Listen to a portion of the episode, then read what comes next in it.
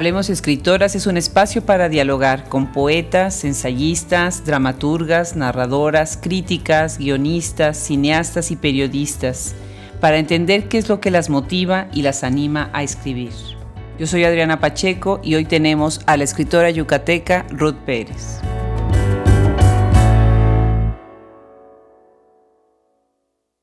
Y tuve la suerte, estando en la secundaria, de abrir una enciclopedia y encontrarme con una lista completísima de todos los clásicos. Una lista de veras tan rica que quisiera que todo mundo la, tuviera al alcance. Entonces me dediqué a leer a los clásicos. Nacida en Mérida, Yucatán, el 10 de mayo de 1954, Ruth Pérez Aguirre es egresada de la Escuela de Escritores José Gorostiza. Tiene un diplomado en creación literaria y ha participado en numerosas antologías. Tiene alrededor de 23 obras publicadas, entre ellas Mujeres que no callan, 2016, Ediciones Turquesa, Otras Fases de la Luna, Odisea Cultural 2017, y Con un profundo sabor a cacao, Instituto Estatal de Cultura, Tabasco 2017. Ha ganado diversos premios internacionales como Premio Internacional El Portal de los Sueños Argentina 2008, y primer lugar del segundo Premio Literario de Cuento Infantil, El Arte de Escribir, Barcelona, España, 2009. Escuchándote desde Villahermosa, Tabasco, es un gusto tenerte en Hablemos Escritoras. Bienvenida. Buenas tardes, Adriana. Aquí estoy junto con mis libros, esperando este día, este momento, con mucho júbilo. Pues al contrario, el placer es nuestro. Platícanos, tú vives en Villahermosa, Tabasco, pero ¿de dónde eres realmente? Eh, nací en Mérida, Yucatán, pero siempre he radicado aquí en Tabasco. ¿Y cuál es tu formación profesional? Eh, fui maestra de primaria, eh, estudié bachillerato en biología porque iba a estudiar medicina y de ahí empecé con SOGEM, estudié historia del arte, cuatro años. En fin, soy una persona que le encanta ser alumna y estar estudiando. Eso está muy bien. Se nota también en, tus cuentos y en tus, tus, poemas que eres una persona curiosa que quiere explorar varios temas.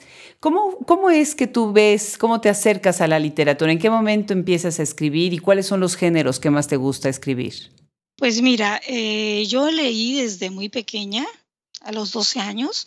Eh, por ejemplo, yo ya leía con seriedad y eh, estando en sexto año escribí lo que yo podría llamar una novela diez veces entrecomilladas, porque era un relato pues cursi, eh, muy rosa, de una niña como yo, que había tenido una infancia, gracias a Dios, muy bonita, de qué más podría escribir. Y ¿Cómo se llamó esa novela? no, no recuerdo, no, es más, no recuerdo si, si, tuvo título. Y ya cuando estaba en la secundaria la leí y dije, no, no, esto es imposible. la rompí y la tiré. Sí, suele suceder. Ya posteriormente en la secundaria, ya con la influencia de Oscar Wilde y sus preciosos cuentos, empecé a escribir eh, cuentos de terror que incluso a mí me daban miedo. ¿Y seguiste con esa vocación? ¿Te gustaba eh, la literatura gótica? Eh, sí, sí, mira, me gustaba leer en sí de todo y tuve la suerte, estando en la secundaria, de abrir una enciclopedia y encontrarme con una lista completísima de todos los clásicos. Una lista de veras tan rica que quisiera que todo mundo la, la tuviera al alcance. Entonces me dediqué a leer a los clásicos. Y así fue como comenzó mi entusiasmo y aparte ya había yo leído casi todo lo que había en la casa que tenían mis papás. Entonces, eh, eh, fue una riqueza, entonces leía yo cualquier tema, ¿no? Podría yo leer este, la Divina Comedia, podría leer algo más eh, muy diferente, en fin. Qué, qué, bien. Y después entonces empezaste a escribir a través de talleres, ¿no? Como la SOGEM, la Sociedad General de Escritores de México. fue posterior, la SOGEM fue posterior. Yo primero comencé, como me han dicho, por el final. empecé escribiendo una novela que se llama Incompatibilidad, Compatibilidad. Y eh, eso fue hace muchísimos años. Es una novela de más de 300 páginas. Y aquí en la, en la ciudad fui la primera persona que quiso publicar en ese sistema de libros en red que apenas tenían como un año de haber iniciado.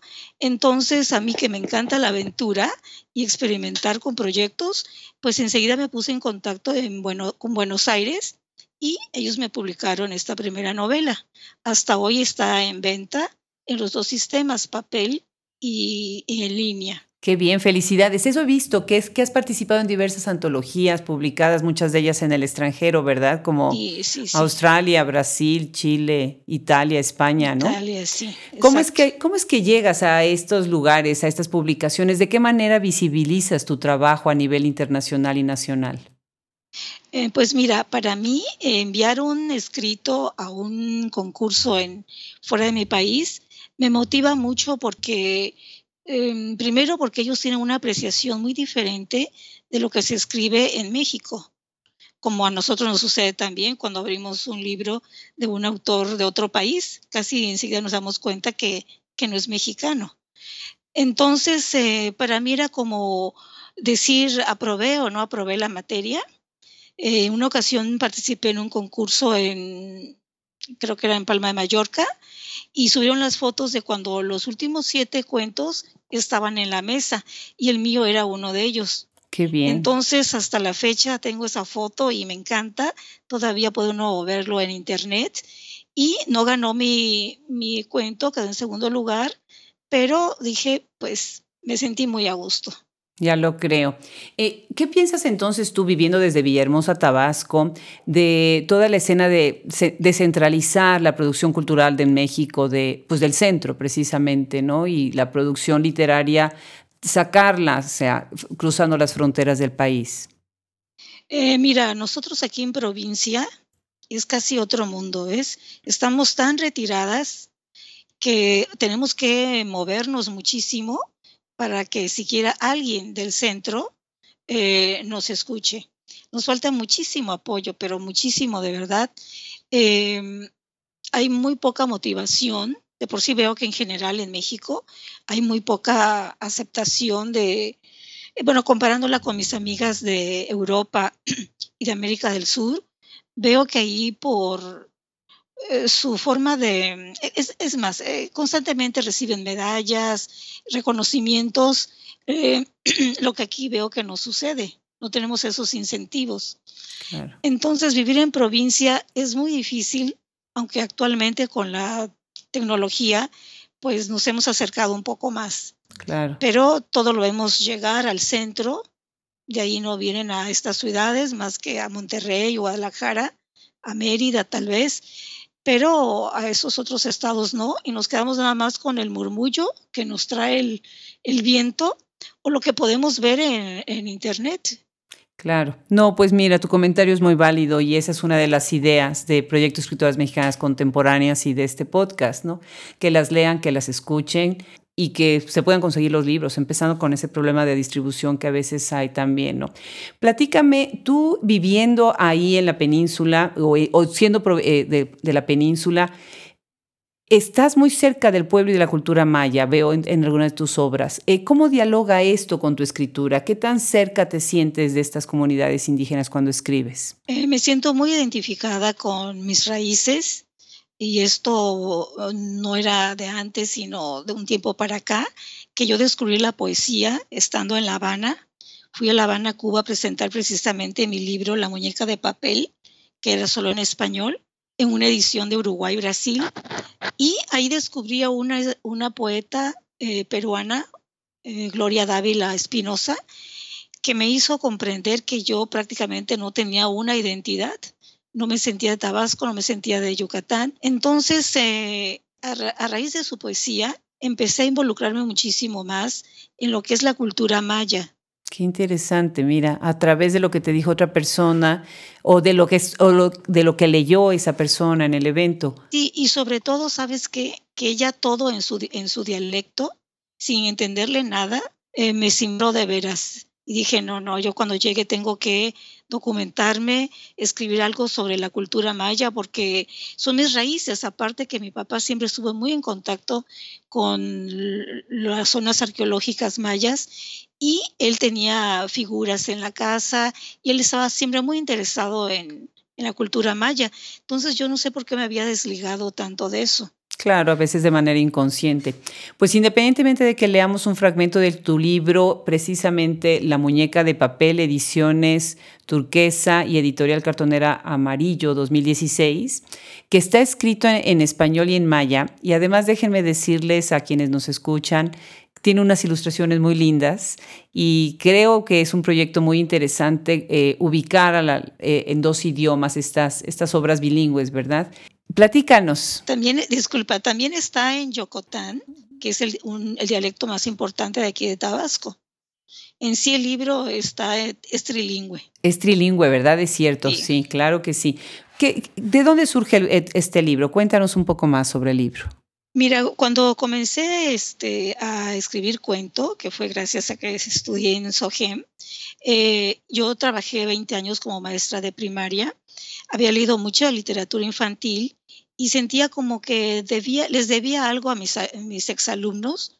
Entonces tenía muchas ansias de escribir un cuento que fuera infantil, porque mis cuentos eh, eran para adultos, ¿no? Que se escucha feo decirlo, pero así es el género, ¿no?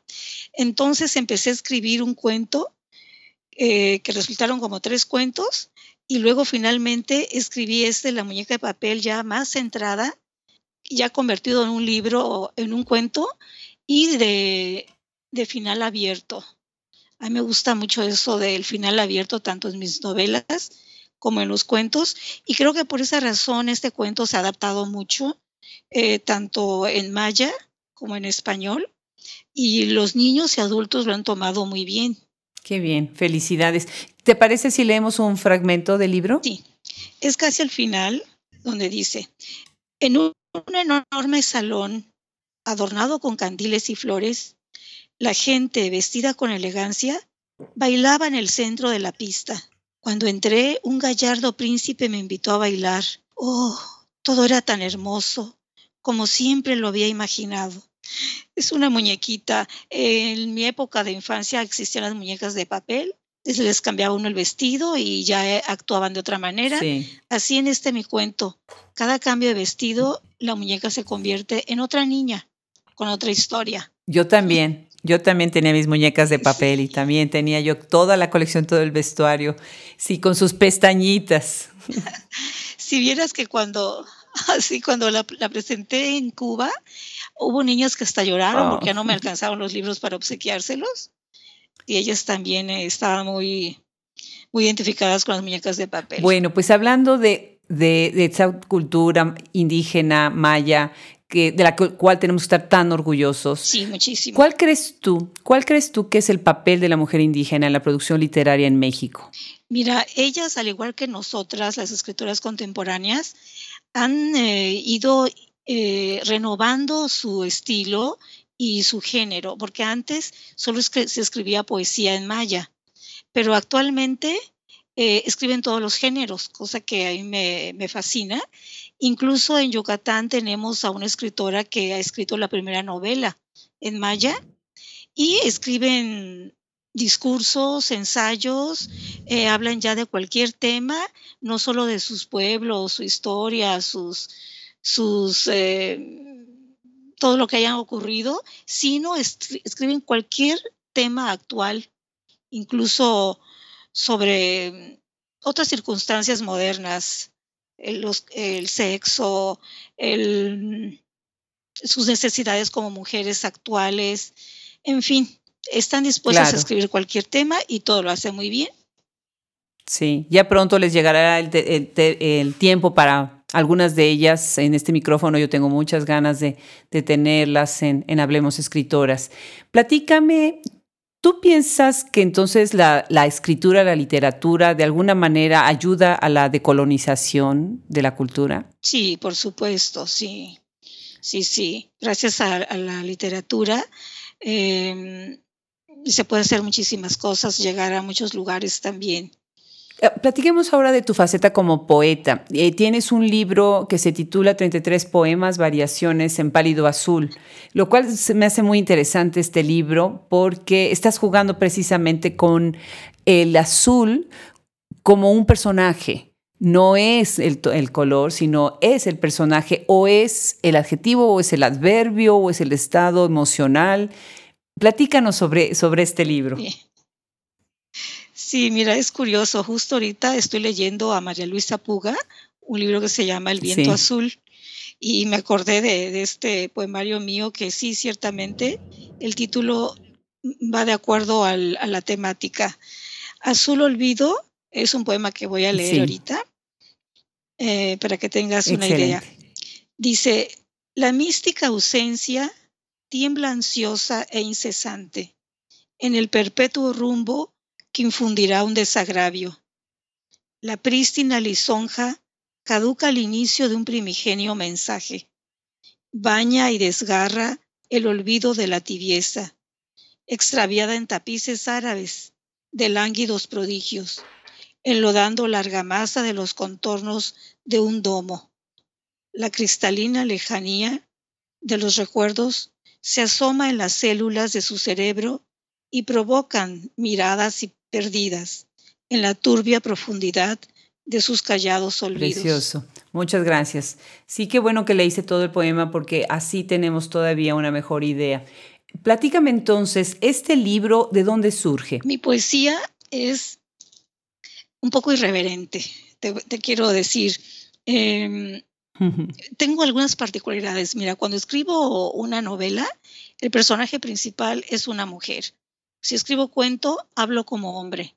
Y en, mis, en mi poesía me dedico a, ser irreverente, ya lo dije, no, no puedo decir lo contrario.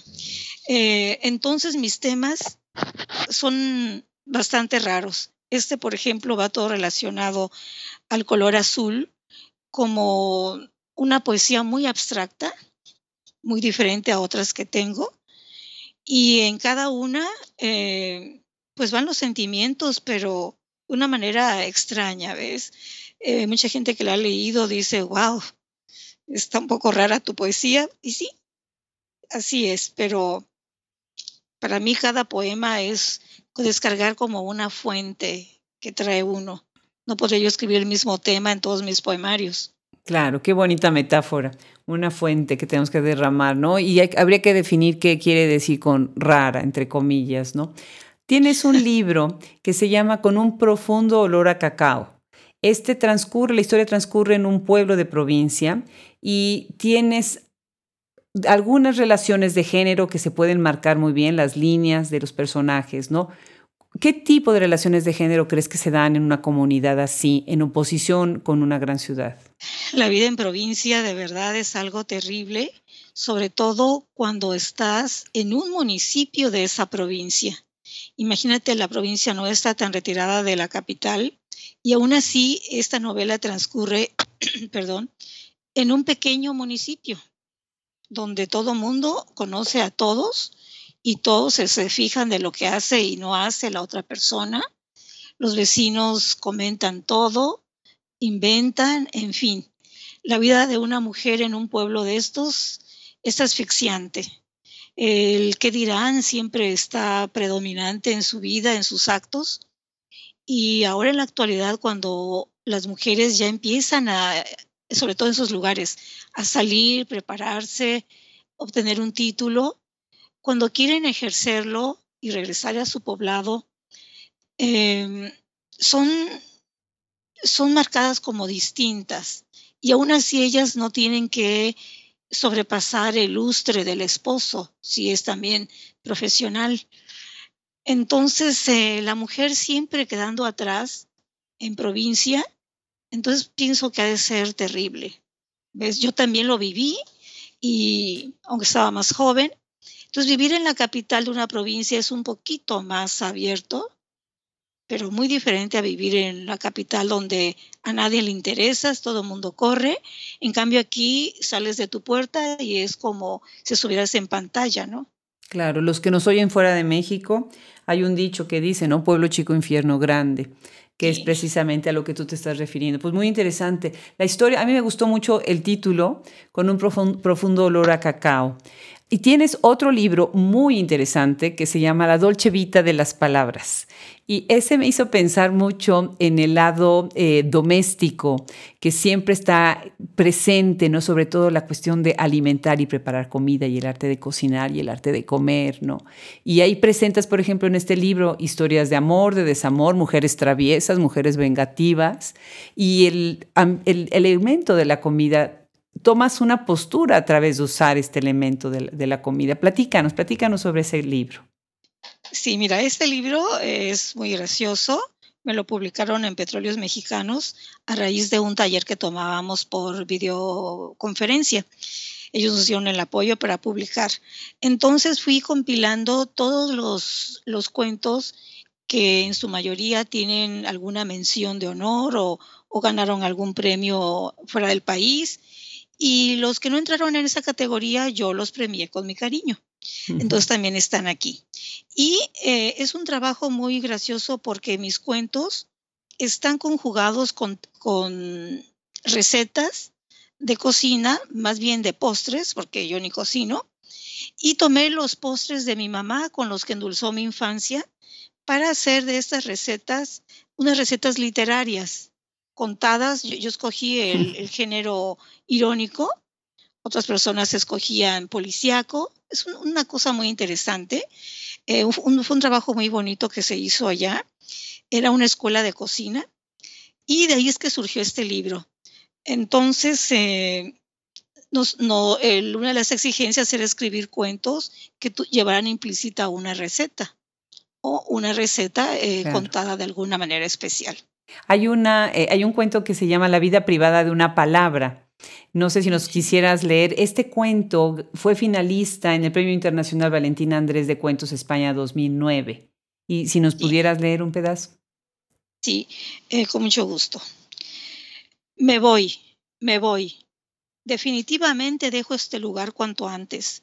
No soporto vivir más en el anonimato entre tantas palabras famosas y engreídas. Piénsalo bien, ñufla, piénsalo bien. ¿Ya tienes dónde acomodarte? ¿O solo lo dices movida por un berrinche? Le dijo con voz suave, tratando de calmarla un poco, ñandú, que vivía cerca de ella y con el cual Ñufla sostenía una bella relación de amistad desde hacía muchos años. Pues me voy, eso es lo único que sé. Ya está lista mi valija para lo que voy a llevar. ¿Qué puede tenerme aquí en esta página cuando no tengo el arraigo de lazos familiares? Es uno de los motivos que me mueven a hacer esto que te parece una locura, decía casi llorando. No cuento con la fortuna que posee la mayoría, como Zapato, que tiene tantos familiares. ¿Has visto las fiestas que hace? Llegan muy contentos zapatas, zapatazo, zapateado, zapateador, zapateadora, zapatita, zapatudo, zapateo, zapatería, etcétera. Y eso solo por mencionar a Zapato, que ayer lo encontré bailando muy contento con zapatilla. Excelente, excelente. El sentido del humor, la ironía, pero sobre todo la personificación de la palabra que está muy enojada porque no tiene una familia y porque nadie la toma en cuenta esas palabras famosas y engreídas, ¿no? Muy bonito, Ruth, te felicito. Es, una, es, un, es un cuento precioso, todo el libro es precioso. Bueno, pues desgraciadamente las escritoras, aunque muchas veces tratan de evitarlo, eh, se tienen que acercar a la literatura de la violencia. No todas, definitivamente, no todas, y hay muchas que lo han evitado porque no o, no es parte de sus temas, ¿no? Pero tú sí estás formando parte de un movimiento en donde se están reuniendo escritos, por ejemplo, lo que tienes en la antología de cuentos e historias con, con este título, eh, Mujeres que no callan, ediciones turquesa 2016. Platícanos sobre este libro, quiénes participan, de qué manera seleccionaste a las participantes y sus trabajos, porque tú eres quien, quien hace la edición, y platícame si hay algún otro proyecto en donde estás hablando precisamente en esta temática de pues, hacer una denuncia contra la violencia que sufrimos las mujeres. Sí, mira, em, yo he viajado y tengo amistades en otros países, mujeres, y he visto que nuestra, nuestra problemática no es nada más aquí en México, lógicamente. Entonces se me ocurrió lanzar una convocatoria para ver qué es lo que piensan las escritoras acerca de este tema en diferentes países. Entonces eh, lancé la convocatoria para mis amigas conocidas eh, de América del Sur, de Italia, eh, de España, y ellas se encargaron de divulgarla a otras conocidas que escriben sobre el mismo tema. Así nos reunimos 63 escritoras de 10 países, 12 estados de la República Mexicana y 19 escritoras de aquí de Tabasco. Eh, la convocatoria decía que se podía escribir cualquier género donde se sintieran más cómodas. Podría ser poesía, eh, crónica, em, unas colaboraron con eh, fragmentos de sus novelas, en fin, cada quien donde se sintió más cómoda, así fue donde se expresó. Hay vivencias reales, otras son vivencias literarias, en fin. Entonces resultó un libro muy, muy bonito. Se ha presentado 36 veces más o menos en diferentes países y aquí en varias ciudades de México. Qué interesante, qué bien. ¿Y has participado en alguna otra eh, antología así, precisamente en esta misma línea? Sí, mira, eh, a raíz del éxito que ha tenido, porque hasta hoy se sigue moviendo, todavía hace unos días se presentó por 36 vez, eh, decidí entonces hacer lo mismo con personas de Yucatán. Quería saber qué es lo que piensa la mujer maya sobre todo y la mujer yucateca de la capital. Eh, entonces la convocatoria ahí tenía una ligera variante porque no era solo para escritoras, sino también para mujeres que tuvieran algo que decir. Al grado que me encontré a una niña feminista de 12 años que ella quiso escribir y defender a la niñez así eh, la niñez como ella, que abandonada por los padres, o más bien por el papá, que tiene a, las, a los hijos y luego se olvidan económicamente, hasta económicamente de ellos. Entonces, sobre esa niñez ella quiso referirse. Ella nos se presentó también en, en la presentación que hicimos en la Filey en marzo. Y así te vas encontrando personas que no son escritoras, pero que tienen un volcán adentro y lo quieren abrir. Claro, Ethel Krause habla de ellas como autoras que tienen esa necesidad de, de, escribir, ¿no? Sí, sí. Ahora que estás hablando de esta niña, platícanos de tu obra infantil. Tú tienes literatura infantil, escribes cuentos, ¿no? Sí, mucho, sí, sí. Te digo, em, pues mira, eh, editados, tengo La ranita del refrigerador, que es un libro de, nueve cuentos infantiles, eh, que me lo editaron aquí en Tabasco y el de la muñeca de papel y el juego de las letras que yo lo edité en Uruguay y Brasil. Todos los demás infantiles que tengo son de mi cartonera y he, publicado también a otras eh, escritoras eh, que escriben literatura infantil, ya sea italianas, australianas o de Venezuela, de Chile, de otros lugares. Ah, obviamente sobra decir que has ganado varios premios por tu producción literaria en México, en Argentina, en España. ¿Por qué trabajos has sido galardonada y cuáles de estos premios te han significado más? En Italia eh, me dieron un premio de, por mi trayectoria eh, de CELAE. CELAE es una agrupación de escritores europeos y latinoamericanos. En sí, aquí en México solo he recibido menciones con las cuales me han he participado en las, en las antologías. No he tenido ese apoyo, esa suerte aquí en México. Y, eh, ¿Y a qué lo debes? ¿A qué lo atribuyes? Mm, realmente nos hace falta difusión más que nada. A veces las convocatorias como que dicen una cosa y, hacen otra, en fin. Eh, pero yo insisto y sigo y, y, motivo también a mucha gente eh, de aquí de, Tabasco a que participe en los concursos. Yo lancé una vez un concurso de cuento de humorístico aquí en Tabasco. Al principio parecía que estaba muerto el humor, pero ya luego eh, hubo personas muy buenas, eh, muy bien, unos cuentos muy bonitos. Y así hice mi antología de cuento humorístico dedicado en honor a un director de, de SOGEM que tuvimos y que acababa de fallecer. Ya no le dio tiempo de ver el libro. Entonces hay que participar, porque aquí... Qué bonito tributo para el profesor, ¿no? Sí, realmente él era magnífico, nos alentó a todos y yo sin ser promotora cultural promuevo a todo, toda persona que pase por, por mi editorial o, cerca de mí. Me da mucho me gusta mucho promover. Felicidades, me da mucho gusto. Ruth, ¿y estás escribiendo ahorita? ¿Qué estás escribiendo? Mira, em, yo siempre estoy escribiendo algo o borrando o, corrigiendo.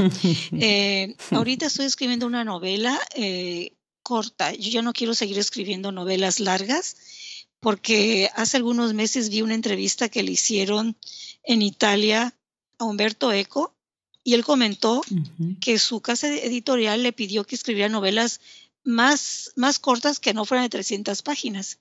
Entonces este, dije, pues sí, si a él le piden eso, ¿qué será a mí, no?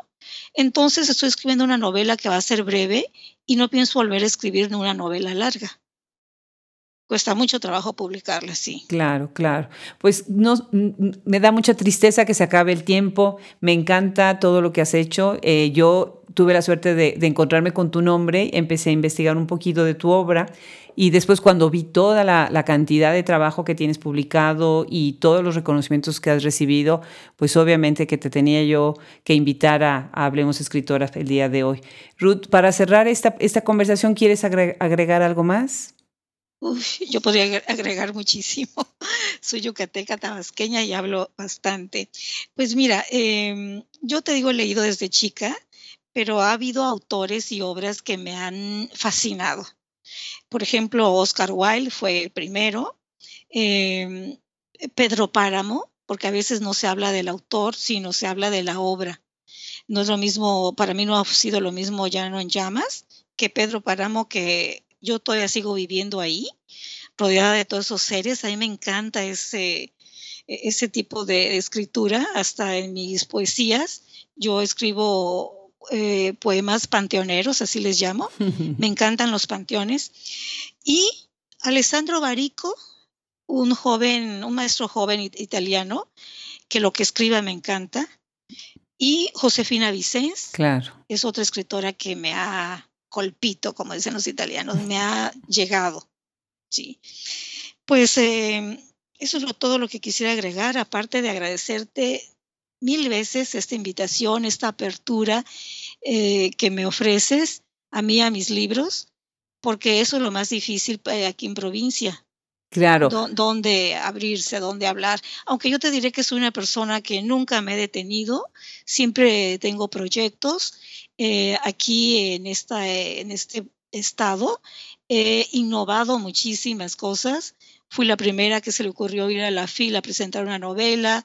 Eh, siempre estoy invitada a encuentros internacionales. En fin, eh, ahorita, por ejemplo, hice un cómic que es algo que me fascina.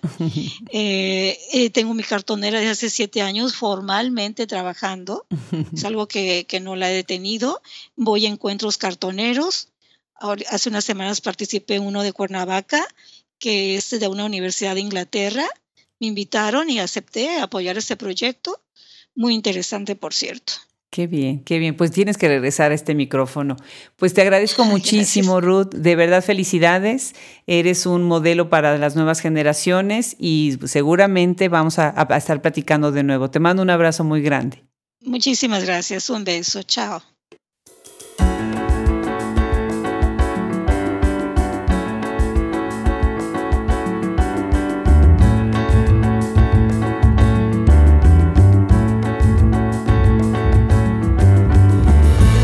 Hablemos Escritoras es gracias a la producción de Fernando Macías Jiménez y Camila Torres Castro. Página de internet Andrea Macías Jiménez. El logo original es de Raúl Bravo Velázquez.